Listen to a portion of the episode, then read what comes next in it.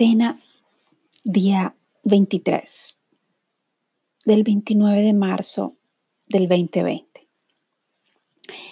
Y esta mañana de domingo, mientras buscaba un cuaderno para seguir escribiendo mis reflexiones sobre la cuarentena, porque se acabó el que había, estoy escribiendo mucho, se acabó el que había destinado para las semanas siguientes, pasadas, se, acabó, se acabaron las hojas y empecé a pensar, ok, voy a mm, buscar un diario, una agenda, porque me gustaría, aparte de las grabaciones que quedan en estos podcasts, me gustaría volverlo a leer en algún momento, en, en los tiempos futuros, volver a conectarme con estas palabras que se están escribiendo en estos tiempos. Y bueno, buscaba mm, precisamente una agenda, mm, de pronto de esas agendas de años pasados que nos han regalado, de las que nos quedan un poco de hojas o de las que nunca hemos usado. Y no sé por qué algo me llevó a una agenda del 2006, una agenda de bebés y de niños que en ese tiempo me cautivó y, y bueno, sí, la usé en algunas hojas, eh, pero quedó como en la mitad. Porque aquí en Italia es curioso, eh, sacan esas agendas que empiezan en septiembre y terminan en el septiembre del año siguiente. Y bueno, esta es una de ellas. Y me di cuenta que esta agenda tenía todavía muchas hojas en blanco. Increíble. Es como si una parte de ese año se hubiera quedado sin escribir. Pero además de eso empecé a ver las imágenes preciosas de esos bebés riendo en varias hojas y dije, ok, quiero escribir en esta agenda y, y quiero conservar además estas palabras. Y era mi diario en ese tiempo, cuando vivía en Roma y trabajaba en el Pantheon, que es una de las plazas, de mis plazas preferidas del centro histórico de Roma. En un pequeño almacén eh, de una cadena de cinco almacenes, pero ese pequeño almacén se encontraba ahí cerca del Pantheon. Y era mm, solo de piedras, de objetos de mármol y de cristales, de objetos de cristales de piedras semipreciosas. Y fue justo en ese tiempo que descubrí la cristaloterapia y que empecé a estudiarla y empecé a apasionarme y empecé a respirar. Cuatro años de mi vida respiré los cristales en ese lugar, en ese trabajo, lo sentí, empecé a descubrir millones y millones de personas que pasaban por ahí, por ese almacén, todos los idiomas, todas las razas, todas las culturas, todas las formas de pensar, no sé, fue un, tiempo maravilloso en mi vida. Y leyendo y recordando esos tiempos y la que fui en esa ciudad, siento una inmensa gratitud en este momento, porque esa ciudad me cuidó, me alimentó. Y fue allí en donde mis memorias ancestrales se despertaron vidas pasadas, tiempos remotos, energías que estaban en mi akasha, información en mi akasha, que se despertó en esos 12 años viviendo en Roma. Y recuerdo la primera vez que toqué suelo romano, en el lejano febrero de 1993. Suena raro, hablar del 1993, o sea, siglo pasado. ¿Qué tal? Estamos nosotros ya hablando de eso como parte de la historia. Y era un invierno que no tenía nieve, como aparecía en las películas que yo veía en Colombia, porque en Roma casi nunca cae nieve. Pero descubrí el perfume de las mimosas en ese momento y lo que representa además para los italianos. Aquí se regalan mimosas en el Día de la Mujer, pero a mí me las regalaron un mes antes cuando llegué al aeropuerto de Fiumicino, como un gesto de amor. Y sí, fue el amor el que me trajo a Roma. No solo esa vez cuando vine de vacaciones, sino la siguiente vez, años después. Y sí, volví cinco años después, en 1998. Y fue cuando decidí que aquí quería vivir una parte de mi vida. Roma también despertó esa mujer guerrera que vive en mí y aumentó fuertemente mi fe en Dios, aún más de lo que vivía en los años, en mis años de crecimiento y de, de vida en Colombia. Y hasta ahora, desde que yo toqué ese suelo italiano para hacer de este mi casa, hasta ahora hemos sido aquí, Dios y yo. Su guía, sus señales, sus palabras en mí y mi intuición tratando de interpretar la voz de Dios en mí. Y por eso me siento tal vez tan cercana de Carl Gustav Jung y su concepción de Dios.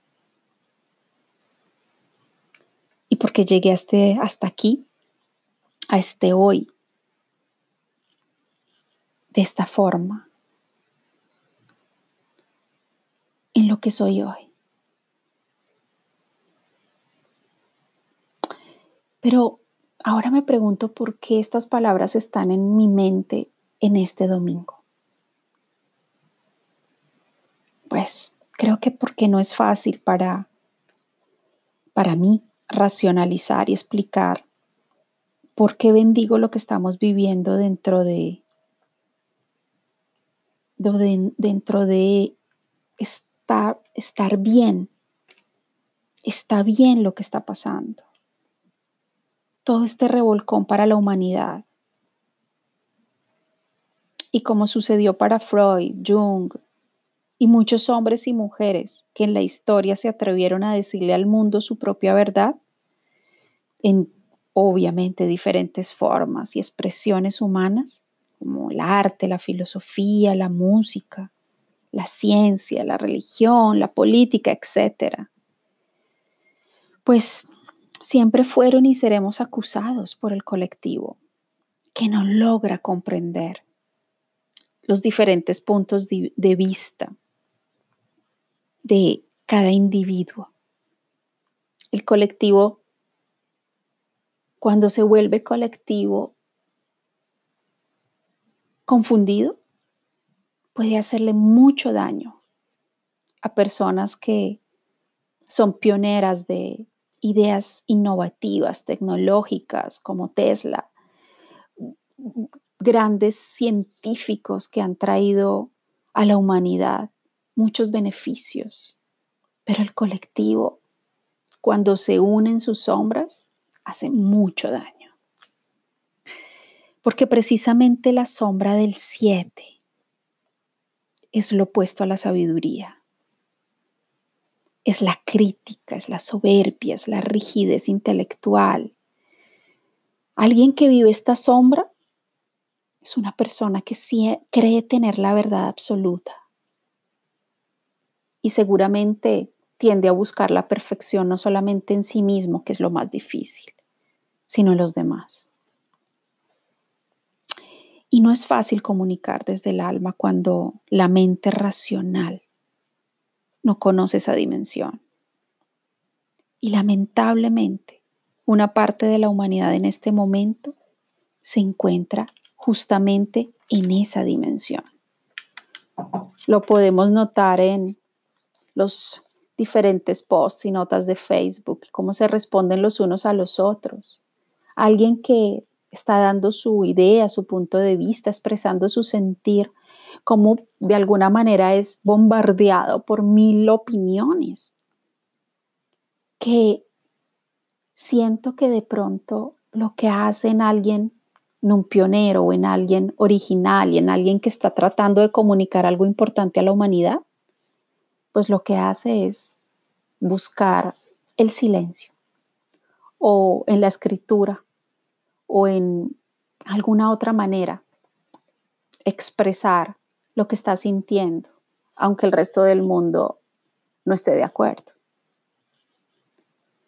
Y la sabiduría, creo yo, de una persona siete o de un ser humano siete está en el encontrar la forma justa, el canal indicado para compartir sus iluminaciones, sus intuiciones.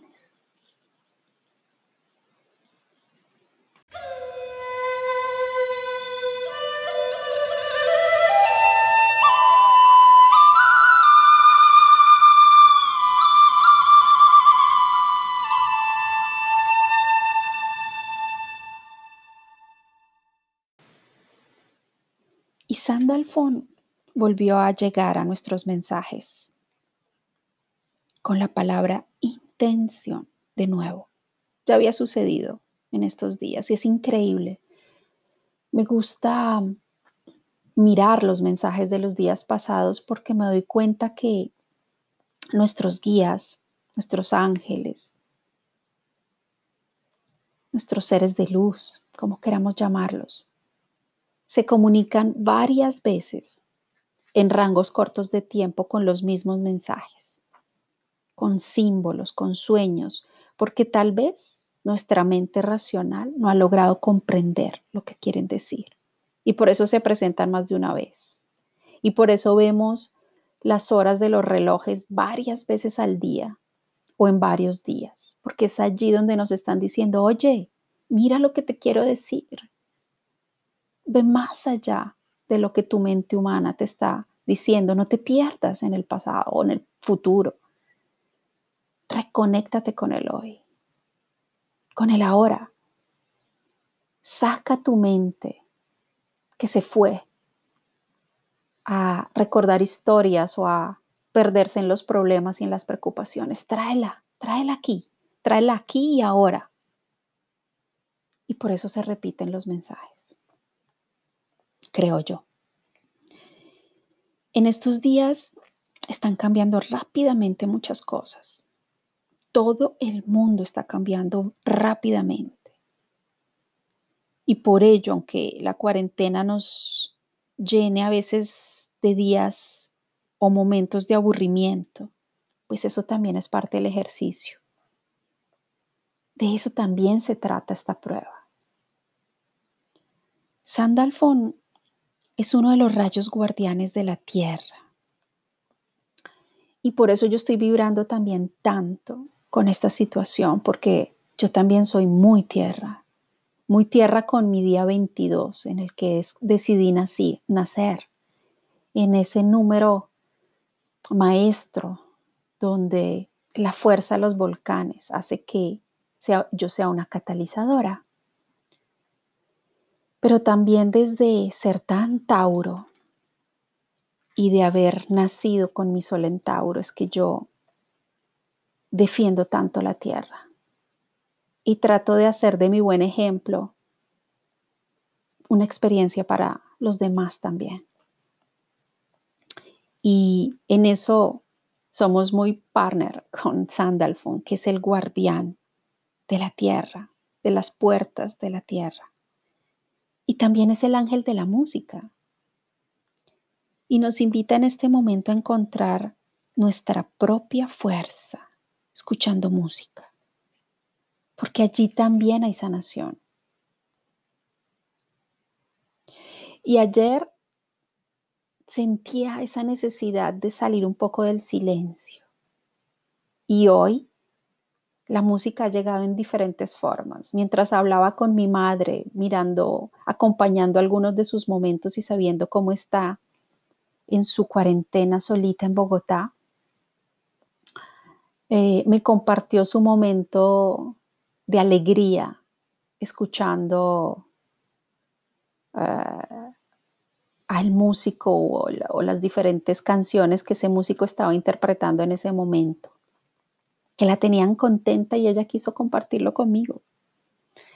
Y desde ese momento terminé de escucharla y quise también yo conectarme con la música y, oír a varios cantantes que estaban transmitiendo o habían transmitido sus, sus directas en Facebook y, y bueno, me conecté con ello. Así que a pesar de tener ese cansancio físico de ese día cuando cambia la hora legal, que no sé por qué nuestros cuerpos también sienten ese peso de dormir, dormir una hora menos tal vez, pero ahí mismo entramos en una sintonía diferente con la luz de la tierra que también en esta primavera comienza a ampliarse, nuestros días comienzan a tener más luz. Y volviendo a la música, Sandalfon nos dice, la fuerza de la música es única y puede envolver nuestra alma como un escudo protectivo o protector. A veces no sé si estoy hablando en italiano o en español.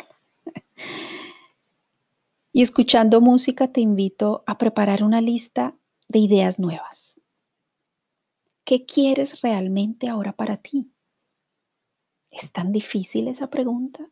¿Es tan complicada de, de, de llevar a cabo esa de encontrar esas respuestas? Porque definir mejor nuestros propósitos es este, creo yo, el momento indicado. Crear intenciones de esos propósitos, porque esas son las semillas, esas son las semillas que estamos ya creando para depositarlas en la tierra y cuidarlas en estos días de cuarentena además. Porque la tierra en los próximos tiempos no será como antes la economía no será como antes. Lo están diciendo muchas personas en este momento, sobre todo los que leen las estrellas, canalizadores y los que percibimos algo más allá de lo que la mente humana puede entender. Y si no tienes claras esas respuestas de qué quieres ser realmente o para dónde quieres ir, pues tómate un tiempo escuchando música y pregúntale a tu alma en dónde encontrar esas intenciones, esas ideas, esas respuestas. Pídele a Dios, a tus ángeles, que te ayuden a entender claramente esas señales divinas.